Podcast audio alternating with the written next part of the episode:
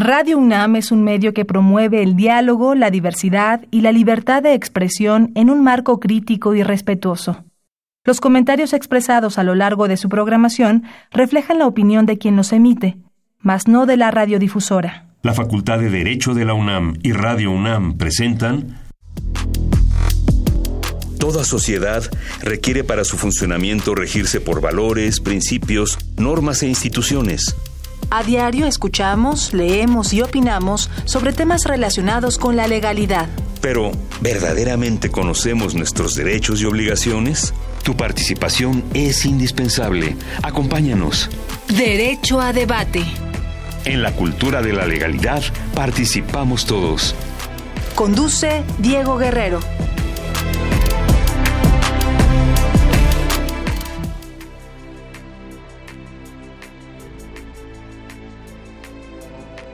Hola, ¿qué tal? Muy buenas tardes, bienvenidas, bienvenidos a Derecho a Debate en la Cultura de la Legalidad. Participamos todos, mi nombre es Diego Guerrero y les agradecemos que nos sintonicen por el 96.1 FM Radio UNAM. El día de hoy me acompaña en la conducción quienes, bueno, son la esencia de nuestra universidad, sus estudiantes y quien además ya ha tenido vínculos con los medios en TV UNAM, pero ahora lo tenemos aquí en Radio UNAM, Julián Azara. Julián, un placer tenerte el día de hoy aquí en Derecho a Debate. Muchas gracias a ti, Diego, por invitarme y saludos a todos. Al contrario, Julián, la verdad es que es un placer tenerte aquí. A quienes este, están escuchando la voz de Julián, seguramente la habrán, este, lo habrán visto en TV UNAM en su momento en Perímetro y ahorita en un programa muy interesante que se llama 5x5, que se transmite todos los miércoles a las ocho y media de la noche por TV UNAM y repeticiones los domingos a las 7. ¿Me equivoco, Julián? Ese es el horario, ¿verdad? No, estás en lo correcto, ese es el horario. Miércoles ocho y media, eh, domingos nueve, siete de la noche y todo el tiempo está en YouTube, todos los capítulos por si los quieren consultar.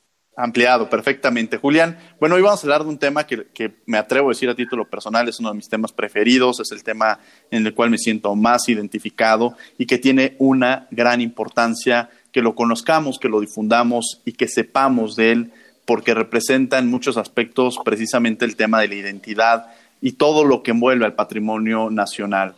El día de hoy vamos a hablar sobre conservación del patrimonio nacional. Julián, ¿qué sabes sobre el tema que vamos a abordar el día de hoy? Pues mira, Diego, es un tema bastante amplio, eh, como dices, patrimonio nacional, pero creo que específicamente hoy hay que enfocarnos en el patrimonio, en el cultural, en el inmueble, que pues nos referimos a monumentos o sitios arqueológicos e históricos, a conjuntos arquitectónicos, a monumentos públicos, porque hay que hacer esta diferencia porque también existe el patrimonio natural, ¿no? Como las reservas de la biosfera, parques nacionales, el patrimonio cultural eh, y otros tipos de patrimonios, pero específicamente hoy vamos a hablar sobre el patrimonio inmueble y cultural. Un tema interesantísimo y maravilloso, no se lo pueden perder porque además tenemos dos invitados de lujo, pero antes vamos a escuchar las voces universitarias, lo que conoce nuestra comunidad sobre el tema que vamos a abordar. Y regresamos a los micrófonos de Radio UNAM, estás en 96.1 FM en Derecho a Debate. No te vayas. Las voces universitarias.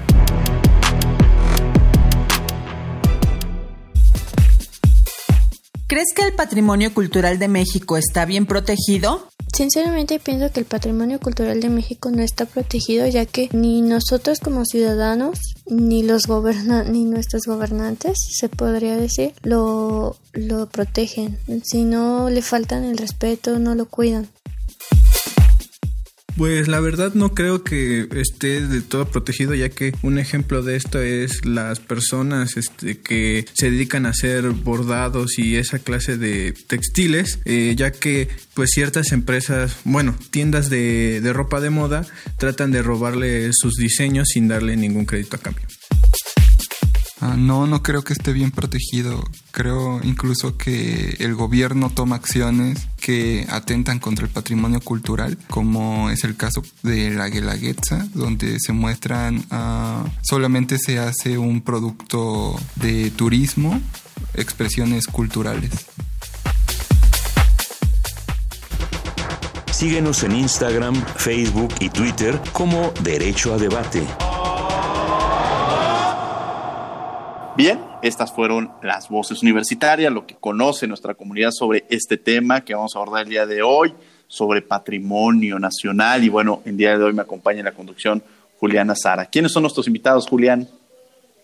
Pues hoy tenemos con nosotros al arqueólogo Luis Antonio Huitrón Santoyo, que es director del Centro INA del Estado de México. Bienvenido.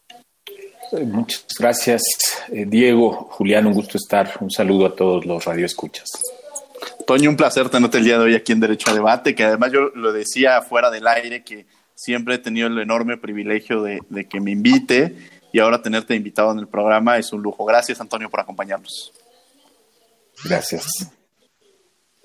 Y también está con nosotros la maestra Valeria Valero Pie, coordinadora nacional de monumentos históricos de Lina. Bienvenida también, maestra. Pues muchísimas gracias a los dos, a, Diego, a Julián. Eh, también me da mucho gusto estar con ustedes el día de hoy. Saludo también a mi buen amigo y compañero Antonio Huitrón y pues agradeciendo que este tema. Para empezar, eh, me gustaría iniciar con esta entrevista con la maestra Valeria Valero Pie sobre qué podemos entender por patrimonio cultural. Sí, claro que sí. Eh, pues como ya bien lo decía Julián, es un tema muy amplio, eh, abarca muchas dimensiones y además conforme, conforme pasa el tiempo, eh, pues también este, esta misma noción se, ha transformado y se seguirá transformando. Es decir, estamos ante una, una manifestación que eh, pues seguirá transformándose y seguirá encontrando significados pero bueno, sí quisiera brevemente nada más eh, remitirme a, lo que pudieran ser eh, sus orígenes. Eh, bueno, sabrán, ¿no? La palabra patrimonio pues tiene orígenes muy antiguos, ¿no? O sea, en sí misma la palabra patrimonio, que pues si la desglosamos, ¿no? En, el, en su latín o en esta etimología, pues encontramos es que está compuesta por patris, o sea, que es del padre, y onium, que es recibido. Entonces, patrimonio realmente lo que quiere decir es pues la herencia que se recibe por vía paterna, o sea, lo que se hereda, ¿no? Entonces, en un primer momento, eh, pues el, patrimonio, este, esta era la noción, y era pues justamente lo que una, sobre todo una estirpe familiar, porque tenía como más ese sentido, ¿no? De, lo privado, de familiar, pues era eh, eh, pues estas herencias, ¿no? Eh, a través de, del padre. Y pues obviamente este significado fue cambiando, aunque ya también en época antigua, ya no solamente eran los bienes, ¿no? Que, que, daban sustento material, digamos, ¿no? A, la familia, sino también se empieza a hablar de una herencia inmaterial, o sea, de valores éticos, de comportamiento, eh, y, bueno, pues eh, esto, todo esto se va heredando en un principio a nivel familiar, pero pues ya podemos hablar que en el siglo XVIII, sobre todo después de la Revolución Francesa, pues este, este significado cambia eh, radicalmente. Y, y, bueno, pues ante esta noción ya de nación y de comunidad, pues el patrimonio empieza a adquirir también otro, otro sentido y es eh, pues el, el, eh, justo el, el de la, el comunitario, en donde ya los herederos no son los individuos o las familias, sino las comunidades políticas, ¿no? Inclusive los pueblos o las naciones. Y estos bienes, pues, eh, se podían también llamar una especie de tesoros, ¿no? Que son valorados por toda una comunidad y, eh, y, valorados porque pues acumulan antigüedad, valores artísticos, porque eh, pues también tienen cierta relación, ¿no? Con, eh, pues con el poder político, el religioso, hay colecciones de arte, monumentos, edificios, y bueno, pues todo este, este significado pues empieza a crecer. Y por supuesto, en el siglo XIX sigue, que sigue eh, aumentando ¿no? estos significados y eh, ya en el siglo XX, sobre todo después de la Segunda Guerra Mundial, pues ya nos encontramos ante el boom, ¿no? Donde pues ya no solo es eh, los herederos, ya ni siquiera son los individuos, las naciones y las comunidades, sino se vuelve la nación entera, ¿no? Entonces, eh, la nación, perdón, la humanidad entera. Eh, entonces, pues es una, es una noción que, que, crece, que sigue creciendo, pero bueno, actualmente sí eh, podemos eh, describir el patrimonio cultural, o sea, el, significado, pues como estos elementos que representan una cultura. Estos elementos. No son elementos representativos de una cultura, convertidos, digámoslo así, en testimonios y a través de los cuales las sociedades de hoy, o sea, del presente, hablan de sí mismas como un colectivo, ¿no? Y donde se identifican y, eh, y, pues hay una unidad, ¿no? Como, como grupo. Entonces, bueno, pues esto es lo que yo podría comentar en un principio, aunque sí debo confesar que es muy difícil resumir el concepto en, poco tiempo. Claro, podríamos hasta escribir, bueno, hay libros incluso la propia definición de cómo podemos entender esta figura del patrimonio cultural, cómo podemos entender el patrimonio, cómo podemos entender el concepto de cultura que se vuelve en sí tan amplio, ¿no? Y quizá en este, en este forma, es mayor, en una ocasión cuando daba una conferencia decía, quieren detener eh, un debate, pues la, Ley General de Cultura esto generó, cuando querías definir el concepto de cultura, pues los antropólogos tienen una definición, los arqueólogos tienen otra definición, los abogados, los biólogos, de tal manera que precisamente la palabra cultura es todo aquello que nos rodea y se vuelve tan complejo que quererlo delimitar de una manera. Eh, querido Antonio, me gustaría que nos platicaras cómo pudiéramos de alguna manera hacer esta clasificación del patrimonio o si existe una clasificación o todo lo entendemos como patrimonio, ¿cómo podríamos hacer esta, esta distinción? Sí, ay, pues creo que dentro de las múltiples formas de, entender eh, lo que es el patrimonio, lo que es el patrimonio cultural, eh, hay una muy clara, Diego, y tiene que ver con lo que establece eh, la ley federal de monumentos eh, y zonas arqueológicos, artísticos e históricos, que es, digamos, este corpus que eh, define y establece cuáles son los bienes que conforman este patrimonio cultural de la federación. Y es que justo la ley establece en sus artículos 2, 27 28, 37 y 33, que eh, son además una condición bien importante que le da este sentido de, patrimonio nacional y son eh, propiedad justo de la nación, son inalienables e imprescriptibles. Eh, los monumentos arquitectónicos, históricos y artísticos ya que fueran muebles o inmuebles, y dentro de ellos están los denominados arqueológicos. Es decir, si lo vemos desde el punto de vista de la eh, ley, pues tendríamos eh, al menos tres, eh, cuatro, perdón, tipos de patrimonio. El patrimonio paleontológico es importante recordar que la ley incorpora en el 86 el reconocimiento de los bienes de valor paleontológico como también parte de eh, los monumentos, los monumentos arqueológicos, los monumentos históricos y los monumentos eh, artísticos, que son en cierta medida pues estas grandes categorías de actuación del instituto y que eh, en su conjunto caracterizan pues todo esto que se comentaba que implica formar parte de los bienes del patrimonio cultural. Pero también creo importante recordar que la noción y la dimensión de patrimonio cultural es mucho más abierta, mucho más flexible, como ya se señalaba, y eh, en ese sentido, pues existe una gran diversidad de eh, construcciones, sitios, espacios eh, de carácter local e incluso, pudiéramos decir, de carácter nacional, vinculados con, con algunos eventos importantes desde el punto de vista histórico que eh, son considerados por determinados grupos colectivos o comunidades como eh, pertenecientes a un inventario de aquello que les da identidad, los identifica con un lugar y les da un sentido de pertenencia.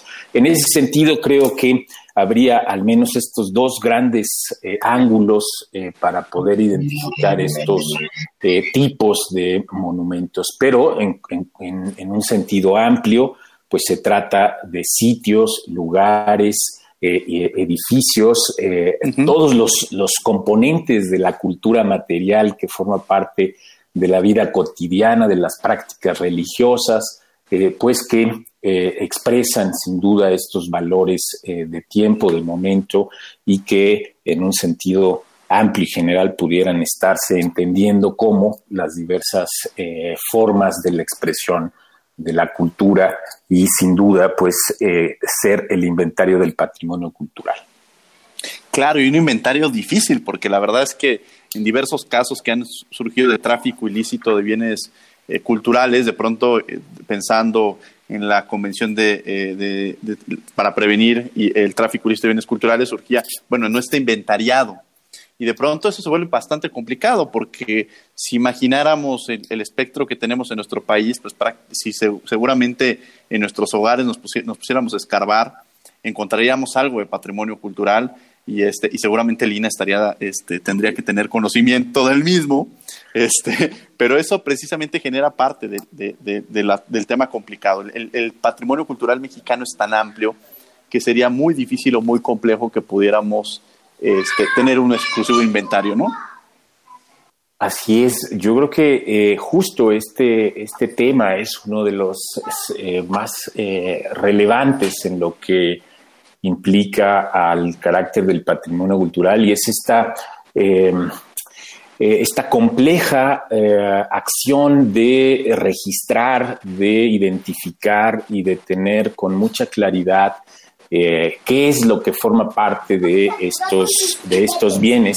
y recordar que la propia ley establece la creación del registro público de monumentos eh, y que es esta instancia la que hace la labor registral eh, en, nuestra institución y que nos permite de alguna manera tener un acervo eh, de documentación y de información para poder ubicar cuáles son estos, estos bienes. Pero es muy importante recordar también que empieza esta labor registral eh, en la década de los 70. Por lo tanto, hoy el registro público, cifras más, cifras menos, eh, tiene alrededor de 50 mil sitios, por ejemplo, arqueológicos inscritos en este, en este registro. Y es una labor, un desafío importante de la institución, de los especialistas y sin duda de toda la ciudadanía eh, interesada en los temas justo de los monumentos y del patrimonio cultural de los monumentos del patrimonio cultural, Juliana Sara, que nos acompaña el día de hoy en la conducción. Sí, bueno, siguiendo un poco la línea que ya, eh, de la que ya habló el arqueólogo Luis, pues sabemos que es importante clasificarlos, reconocerlos, registrarlos y demás, pero creo que es claro que no cualquier edificio ni cualquier sitio pues entra como patrimonio, ¿no? Así que, maestra Valeria, ¿Qué características necesita tener un inmueble o un recinto o algún espacio para que pueda ser considerado como patrimonio nacional? Eh, sí, pues eh, como ya eh, lo comentó Antonio, la ley la ley federal sobre monumentos y zonas arqueológicos, artísticos e históricos, pues nos da definiciones muy claras ¿no? de estas tres grandes categorías, llamémoslo así. Eh, sí es importante, y perdón, nada más hago este paréntesis, que esto es como en México se clasifican. Recordemos que en otros países pues tienen otras clasificaciones, por supuesto la UNESCO también tiene una eh, grupos mucho más amplios, ¿no? En donde se clasifican eh, estos bienes. Pero bueno, aquí en México y situándonos en, nuestra, en, nuestro, en nuestra realidad, pues son estas tres grandes categorías las que se definen por ley. Los monumentos arqueológicos, que monumentos también se entiende los bienes muebles, es decir, lo que se mueve, y los inmuebles, que es lo que está fijo, ¿no? A un, terreno, al suelo. Ambos bienes se consideran monumentos arqueológicos cuando fueron producto de las culturas prehispánicas, es decir, de culturas anteriores a la llegada de los españoles a nuestro territorio nacional. Eh, también eh, eh, se reconocen pues restos humanos y inclusive flora y fauna que se relacionan con estas culturas, ¿no? Que pues ya estaban aquí establecidas, pues como dije antes del establecimiento de la cultura hispánica. Entonces, todo lo que entra en esta categoría, que es muchísimo, que es pues, lo que conocemos, ¿no? todos estos sitios arqueológicos, eh, pues todas estas piezas, ¿no? Eh, también eh, arqueológicas, desde, bueno, y desde grandes estructuras hasta pues fragmentos pequeños de una vasija, se pueden considerar monumentos arqueológicos. Y ya por eso la ley los protege en su totalidad. Recordemos además que todos estos bienes son propiedad de la nación. ¿No? Es decir, son propiedad de todos los mexicanos. Eh, y, por eso ahorita también digo así el comentario, si uno hace una excavación y se encuentra uno de estos bienes, pues seguro lo tiene que ir a registrar a Lina, porque efectivamente es parte del reconocimiento de este, este, patrimonio pues que nos pertenece a todos. Eh, después, eh, como ya comenté, la, la ley pues también enuncia cuáles son los monumentos históricos. Y estos son, pues, todos los bienes vinculados eh, con eh, ya el establecimiento de la cultura hispánica en el, en el país y, que estén, pues, vinculados también, obviamente, a la, a la historia de la nación.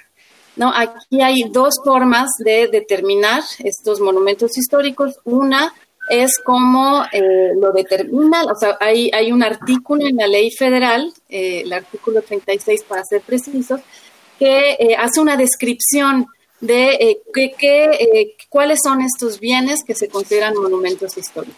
Entonces, si estos bienes, si estos bienes entran en esta definición, pues la ley los considera monumento histórico, pues por justamente por determinación de esta ley, pero también deja la posibilidad de hacer una declaratoria, ¿no? es decir, un bien que, que, que se considera que, eh, pues que, es, que es, importante porque está vinculado con la historia y no necesariamente entra en la descripción del artículo 36, también se puede declarar. Pero bueno, en términos generales, el artículo 36 lo que dice es que son los inmuebles construidos en los, entre los siglos XVI y XIX.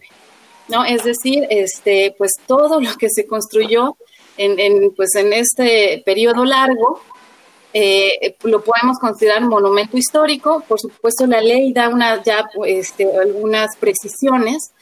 Eh, habla, por ejemplo, de templos, de eh, pues también de edificios dedicados a la administración, a la enseñanza y otro tipo de usos, ¿no? Civiles, militares, que pues que se consideran por determinación de ley siempre y cuando hayan sido construidos del 16 al 19 y también la ley nos dice que todos los bienes muebles, o sea, como ya comenté, lo que se mueve, eh, desde pintura de, caballete, escultura, en fin, ¿no? una, este, cantidad importante de, bienes culturales que se, se, encuentren o se hayan encontrado en dichos inmuebles. Es decir, es el contenedor, el inmueble, pero también todo lo que estaba dentro eh, se considera monumento histórico. Y ya también, eh, por, por entrar en esta definición, pues es susceptible de ser catalogado y de ser inscrito en el registro público. Y el tercer grupo, y ya nada más este lo, lo, menciono rapidísimo, son los monumentos artísticos. Estos, los monumentos artísticos, requieren una declaratoria para poder ser considerados monumentos artísticos. Y lo que dice la ley es que son bienes muebles e inmuebles que eh, revistan valor estético relevante. Y bueno, esto, eh, como bien lo saben, es el Instituto Nacional de Bellas Artes y Literatura, la, eh, la instancia pues, en donde recae la custodia, la investigación y por supuesto pues también estas declaratorias. Y el INBA tiene también sus propios catálogos y registros. Y perdón que creo que me extendí mucho en la, respuesta. No, eh, eh, interesante porque de pronto también surge una pregunta referente a este artículo 36. Ha habido un debate en torno al siglo XX, ¿no? De pronto este, tenemos esta, esta figura de cómo clasificamos el, el, patrimonio eh, arqueológico, el histórico y el artístico. ¿Qué ¿Hay una laguna o podría haber una interpretación referente al patrimonio del siglo XX? Sí, la, es que es, es, un patrimonio que en términos reales eh, queda, eh, digamos, desprotegido, ¿no? Eh, no, digamos, no totalmente, debemos decir que, que, la ley sí nos proporciona herramientas para protegerlos como son las, las declaratorias que acabo de, mencionar. Eh, lo cierto es que ha sido muy complicado también hacer estas declaratorias. Eh, no tengo el dato exacto, pero me parece que eh, en el país hay declarados 50 monumentos artísticos, que es muy poco, porque el, patrimonio del siglo XX es, es vastísimo. Pues tenemos arquitectura ¿no? de, de, principios de siglo, de pues distintas tendencias y distintos estilos ¿no? que se fueron eh, desarrollando en el siglo XX y, pues esta ley eh, sí, eh, digamos que establece la necesidad de una declaratoria para su protección. Aún así, el INBA, bueno, pues lleva un catálogo de lo que denomina inmuebles de valor artístico, y, pues con estos, estos catálogos pues se ha podido defender este, este patrimonio, por supuesto con la colaboración de, eh, de, los, de los tres niveles de gobierno, porque también hay que recordar que eh, la protección de todo este patrimonio no es solamente eh, una responsabilidad del gobierno federal, es una responsabilidad de todos, ¿no? Y, eso hablo inclusive de la sociedad. Pero bueno, también hablando ya a nivel de gobierno, pues los estados y los municipios también, además de que tienen sus propias leyes, pero pues también están eh, eh, obligados eh, a, a, esta protección. Claro, y, mencionar precisamente que el artículo 73, fracción 29 de la Constitución, establece cuáles son las facultades de la Federación y pues aquellas que no le corresponden a la Federación le, le correspondería a las entidades federativas, como un ejemplo puede ser el patrimonio cultural inmaterial, a ella le correspondería legislar sobre el tema. Juliana Sara, quien nos acompaña el día de hoy en la conducción. Sí, este, ahorita que mencionaba la maestra, son 52 los, los inmuebles que están catalogados por el INBA.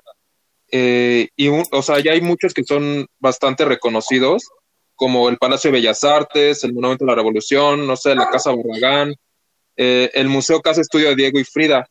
Y, por ejemplo, eh, me queda una duda, ¿cuáles son los que el INA tiene como más reconocidos o más importantes dentro de la Ciudad de México o del país? O sea, que las personas puedan reconocer más fácil.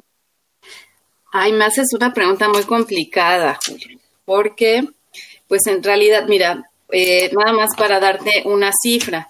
En la actualidad tenemos más de 110 mil monumentos históricos inmuebles catalogados en todo el país.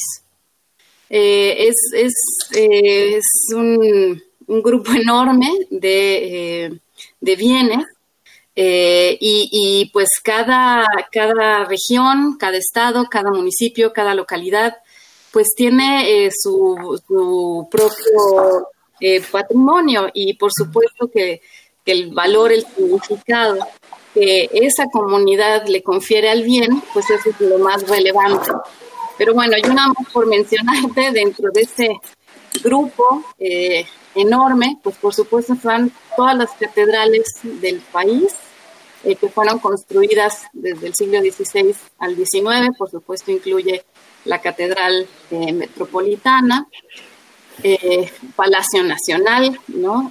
también por decir un inmueble pues, de referencia este, nacional, pero la verdad es que no me atrevería a decir cuáles son los más significativos, porque pues en estos grupos tenemos, por supuesto, templos abiertos al culto, pero tenemos también, por ejemplo, edificaciones tan importantes como eh, las fortalezas, ¿no? Las fortalezas, el fuerte de San Juan de Ulúa, todos los fuertes eh, que están en Campeche. Es decir, por hablar de, este, de grupos, ¿no? De estas arquitecturas eh, militares, pero pues también tenemos una cantidad enorme de inmuebles construidos siempre en este, en este periodo que eh, pues se dedicaron a la producción. Tenemos fábricas, hay haciendas, hay este, escuelas, por supuesto que hay una cantidad de viviendas eh, construidas eh, en este periodo enorme. De hecho, yo creo que el, el 70% del catálogo nacional de monumentos históricos inmuebles es, son estas viviendas que se construyeron. Y, bueno, pues tenemos casas eh, tan importantes como eh, pues la de Mayorazgo de Guerrero, este, la Casa de Iturbide, eh, pues, eh, en fin, tenemos en la Ciudad de México, porque fue la pregunta, pero bueno, por supuesto que en, todos los estados de la República, pues hay, hay inmuebles de, de, gran, gran valor. De gran valor, incluso en el Estado de México, Antonio Huitrón. Sí, yo creo que el Estado de México, por ser tan, tan cercano, digamos, geográficamente a esta gran ciudad, pues tiene también eh, casos eh, pues muy significativos de patrimonio edificado. Yo eh, ahora que escuchaba a Valeria mencionar, pues yo me imaginaba los conventos del siglo XVI, por ejemplo, el convento de Acolman, que es un espléndido eh, ejemplo eh, de arquitectura temprana y que todavía está en pie y que además es un espacio que se puede visitar, pero también un eh, caso poco conocido, que es el también exconvento de Ostotipac, muy cerca de la zona arqueológica de Teotihuacán, que tiene una singularidad y es que sus dimensiones en los espacios interiores pues hacen en su visita pues imaginarnos el tamaño de los usuarios o bien una intencionalidad en sus constructores para que todos aquellos que midieran más eh, de 1,60 pues tuvieran que agacharse quizá eh, en una suerte eh, de, reverencia o de humillación frente a el ingreso a estos espacios. Pero así, por ejemplo, em, estoy imaginándome también a este espléndido ejemplo de arquitectura hidráulica que es eh, las arcadas eh, del de eh, Padre Tembleque, que además pues, tiene una extensión entre los estados de Hidalgo y el Estado de México. Y bueno, pues así creo que tenemos también dentro del patrimonio nacional lugares excepcionales del mundo antiguo, como por ejemplo Malinalco, vaya, un lugar excepcional. Este, y eh, también, por ejemplo, Teotenango, uno de los sitios poco conocidos en México, pero que tiene eh, una de las acrópolis, diría yo, más interesantes desde el punto de vista urbanístico y arquitectónico. Eh, y bueno, pues no dejar de mencionar Teotihuacán, nuestro lugar emblema, nuestra insignia, insignia de lo que es el mundo, el mundo mesoamericano. Pues una cantidad importante eh, de lugares que, vaya, nos pasaríamos horas seguramente eh, platicando sobre ello, querido Diego. Seguramente estaríamos así y sería muy rica esa plática. Juliana Sara, que nos acompaña el día de hoy en la construcción. Pues sí, es, es bastante interesante y bastante amplio hablar de esto y por supuesto enumerar inmuebles porque pues es una lista inmensa. Pero bueno, pasando a un tema ya un poco menos, digámosle, colorido. Por ejemplo, en un caso de, un siniestro, como puede ser el, el, sismo del 85 o el que pasó en el 2017, ¿cómo es que el INA o el gobierno se hace responsable o qué acciones toman? Si quieren los dos pueden, porque además esa pregunta creo que los, los involucra a los dos sobre la importancia de cómo recuperar estos, estos, que además es muy reciente y que nos y que y que fuimos lo, lo visibilizamos toda la sociedad pero también una parte que quizá no teníamos este tan presente como sociedad y que de pronto volteamos fue precisamente estos espacios que menciona Julián. Sí, claro. Eh, bueno, pues nada más eh, recordar que, eh, o sea, el programa, y, y, sobre todo ahorita haciendo referencia a este último, ¿no? Al de 2017, el programa actual el Programa Nacional de Reconstrucción eh, en curso, pues eh, nos engloba varios sectores. ¿No? Está, eh, por supuesto, el sector salud, ¿no? que se está haciendo cargo pues, de toda la infraestructura de salud. El, el, sector educación, ¿no? que tiene que ver, por supuesto, pues, con toda esta infraestructura, las escuelas, ¿no? que, por supuesto, su reconstrucción es de primer orden está el sector vivienda, eh, que pues es el, que también preocupa más, ¿no? Porque, bueno, pues sabemos que muchísimas personas perdieron su vivienda, y el sector cultura, que es donde entramos nosotros y donde pues está haciendo un rescate del patrimonio cultural dañado por los sismos. Entonces, eh, pues entre los cuatro sectores estamos haciendo frente ¿no? a esta, pues esta tragedia que además fue de, dimensiones eh, pues obviamente inesperadas y eh, y que bueno pues ha requerido la atención eh, pues de, muchas eh, secretarías de Estado y bueno pues obviamente de los institutos nacionales también no eh, el de antropología e historia y el de bellas artes. En nuestro caso en particular dentro del sector cultura pues tenemos la responsabilidad de atender los daños causados a bienes eh, culturales de propiedad federal, ¿no? que se consideren monumentos arqueológicos, como ya lo acabamos de, eh, enunciar hace un momento, y monumentos históricos. Eh, recordar nada más alguna cifra, en de, monumentos históricos se, vieron afectados 2.340 monumentos históricos en 11 estados de la República. Y bueno, pues con distintos esquemas de, financiamiento.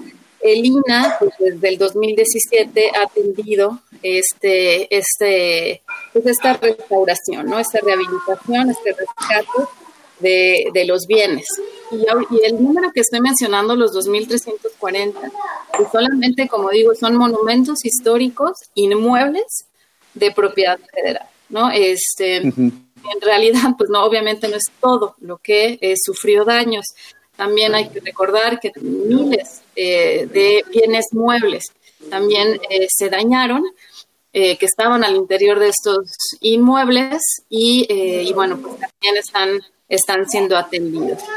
Y pues ha sido una tarea pues muy, muy ardua en donde pues hay, en la cual hay un gran avance. Ya al día de hoy más o menos el 50% de estos bienes ya fueron eh, restaurados. Y eh, pues estamos trabajando obviamente en casos muy complicados en donde los daños pues fueron de, digamos, de moderados a severos y que sí ha implicado pues eh, un, pues digamos, un gran esfuerzo, además de, de coordinación, pero también de análisis, de reflexión, ¿no? De, eh, de entender. Eh, cómo estas intervenciones, pues, pueden eh, ser realizadas con tomando en cuenta pues todos los criterios que la disciplina de la restauración nos marca, los principios, también tomando en cuenta por supuesto los recursos disponibles, pero también un factor que pues que ha sido primordial en esta atención, que es la expectativa de la comunidad.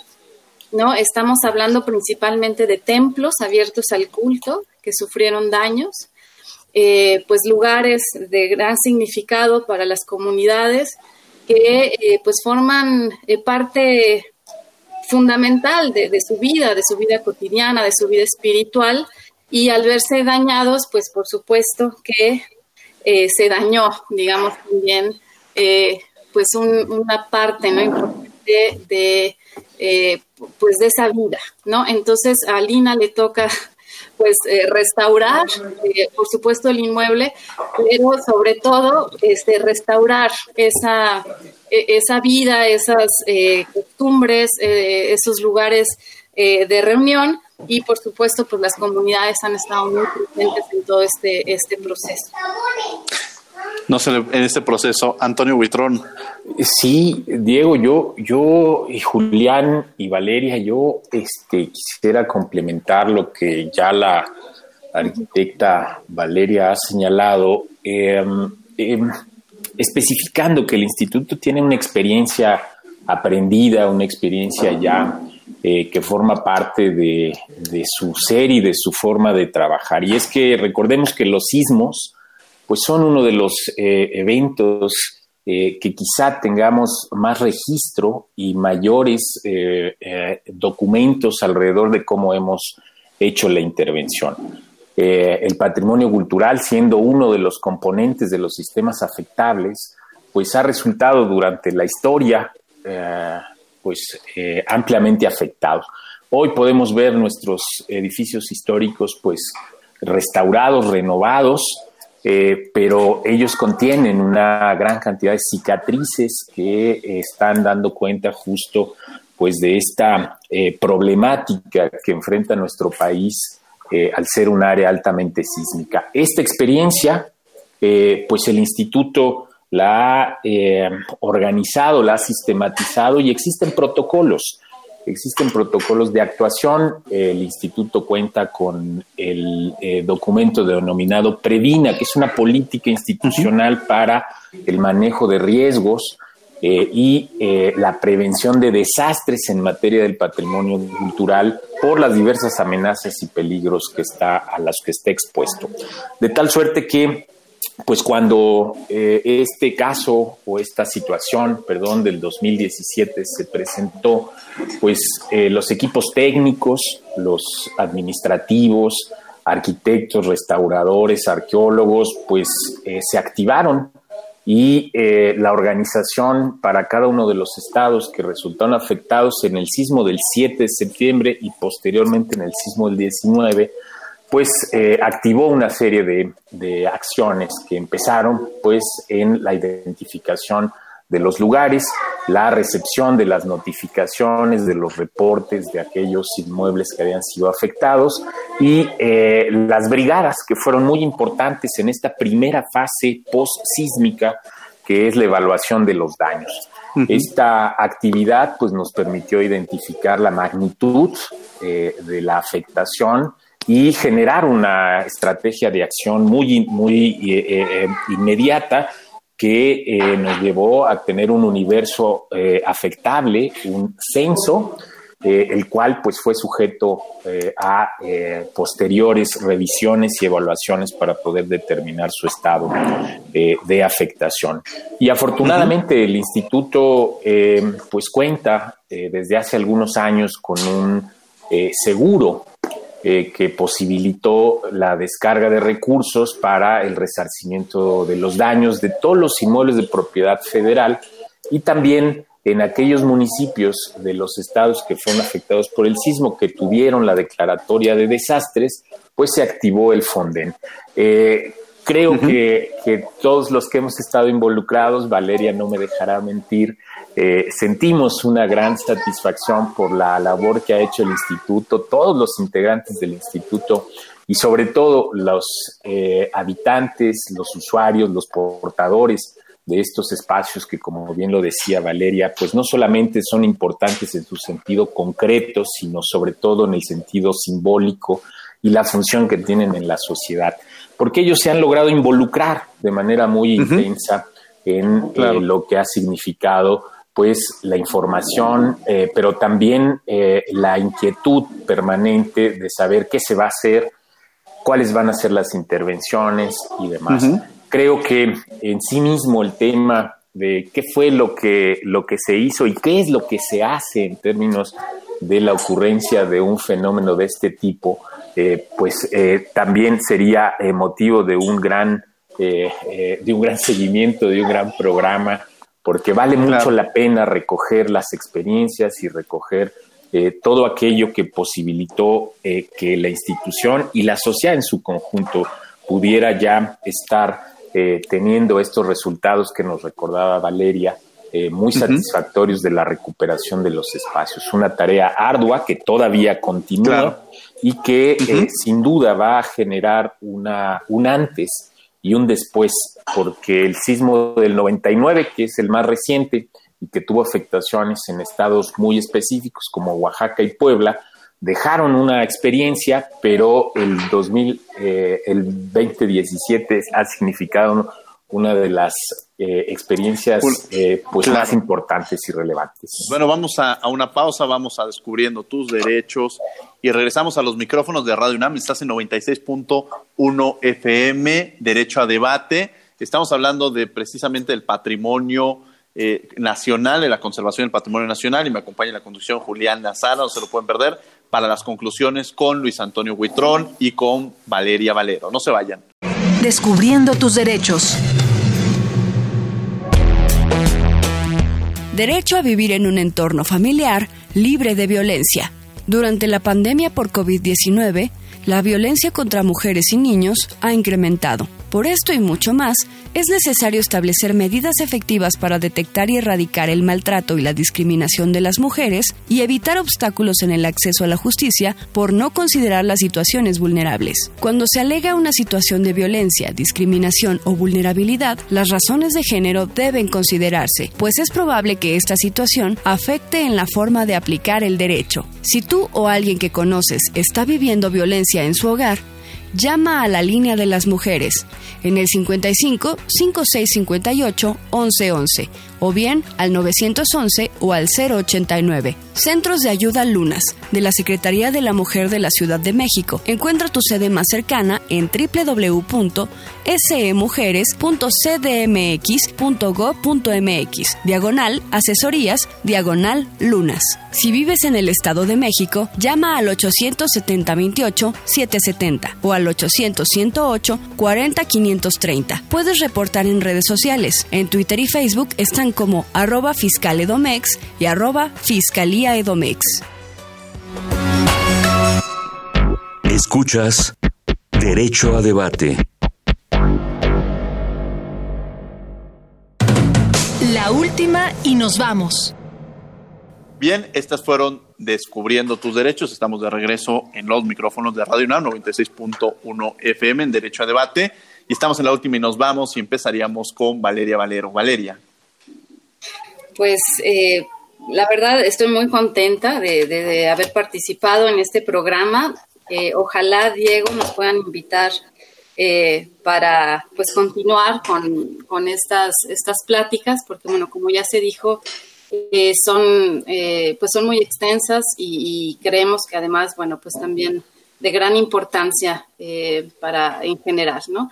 Y bueno, pues solo cerrar, creo que diciendo que eh, el Instituto Nacional de Antropología e Historia, pues eh, como parte de sus eh, facultades y responsabilidades, pues tiene la investigación, la protección, la conservación, restauración y recuperación de estos bienes, ¿no? de lo que ya hemos mencionado como monumentos arqueológicos e históricos, eh, invitar a los radioescuchas a que se acerquen al instituto, a que se acerquen a eh, pues las distintas eh, plataformas de difusión que existen y pues que, puedan compartir junto con pues con nosotros todo este este conocimiento que hay alrededor de este patrimonio.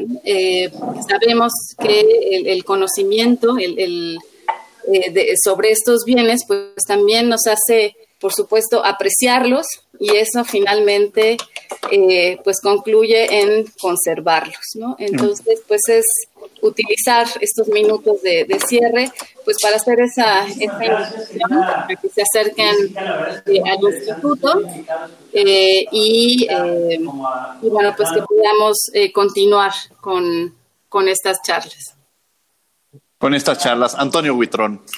Sí, gracias, Diego. Un, gusto eh, estar en, Derecho a Debate, eh, Julián, y sobre todo compartiendo esta charla con la maestra Valeria Valero. Eh, a mí me gusta pensar que el patrimonio cultural es un gran inventario de recordatorios, además de mensajes, por supuesto. Pero eh, creo que cuando observamos uno de estos bienes que integran diversos eh, el patrimonio, pues estamos viendo eh, a la humanidad, como lo decía Valeria. Estamos viéndonos nosotros mismos, son testimonios de las actitudes positivas, el arte, la literatura, la arquitectura, el urbanismo, el diseño de los objetos, habla justo de esos valores positivos de la humanidad que deben prevalecer en el tiempo. Yo creo que en esa medida la relación, la proximidad y el involucramiento con todos estos eh, bienes que forman parte del patrimonio cultural de la nación, pero también todos aquellos que forman parte de las comunidades, todos aquellos bienes, lugares, espacios que son significativos por alguna razón, no necesariamente por formar parte de la historia, de la gran historia de la nación, son importantes. Y en ese sentido, pues me parece que eh, disfrutar de estas expresiones eh, de la cultura, estas expresiones del ser humano, pues tiene, además de ser ya un derecho, es decir, este, pues todos los ciudadanos debemos eh, disfrutar de estos bienes, debe también suscitar en todos nosotros una obligación en su conservación. Es decir, si nosotros entendemos de manera amplia que la conservación es una función social y esta debe ser compartida por todos, organizaciones, especialistas, eh, usuarios, portadores, pues vamos a generar una sinergia que nos permita eh, trascender incluso muchas de estas limitaciones que tienen eh, nuestras, digamos, componentes de la legislación y nos trasladará sin duda un espacio de mayor eh, relación y mayor entendimiento entre la sociedad y entre todos aquellos que generamos y que conservamos estos elementos. Pues agradecerte, Diego, la verdad, la invitación y eh, creo que es un tema eh, sumamente importante para todos. Sin duda un tema de gran relevancia. Julián, que nos acompaña el día en la conducción, algo con lo que quiera cerrar. Sí, pues como justo ya mencionaron Valeria Valero y Luis Antonio Buitrón, la conservación del patrimonio nacional recae en las manos de todos, no solo de Lina, no solo de Limba, sino de toda la sociedad. Ah, eh, no importa si no estás envuelto en este ámbito. O sea, con acciones tan simples como desde que visites uno de estos recintos, que todos, o si no la mayoría, están abiertos al público, que pues no dañarlos, cuidarlos, si te dicen que no los toques, no tocarlos, este, sino o cuando vas a un museo, ¿no? De que dicen que sin infla así, son acciones pequeñas que sumándolas entre de toda la gente, de todos los habitantes, pues esto se puede seguir conservando, ya que es lo que el pasado nos ha dejado y lo que seguirá aquí cuando nos vayamos, ¿no? Lo que seguirá, lo que le dejaremos a los que vienen. Entonces, pues está en manos de todos contribuir a la conservación del patrimonio. Pues efectivamente, yo le agradezco mucho a Valeria Valero, a Antonio Huitrón y desde luego a Julián que hayan estado con nosotros y sobre todo a ustedes que nos sintonizan por el 96.1 FM en Radio UNAM, en Derecho a Debate. Como cada martes, agradecemos a la Facultad de Derecho y a Radio UNAM, coordinación y difusión Yanis Hernández, redacción y voz de las notas Ana Salazar, controles técnicos y producción Paco Ángeles. No olviden que nos escuchamos de ley todos los martes. Esto fue Derecho a Debate.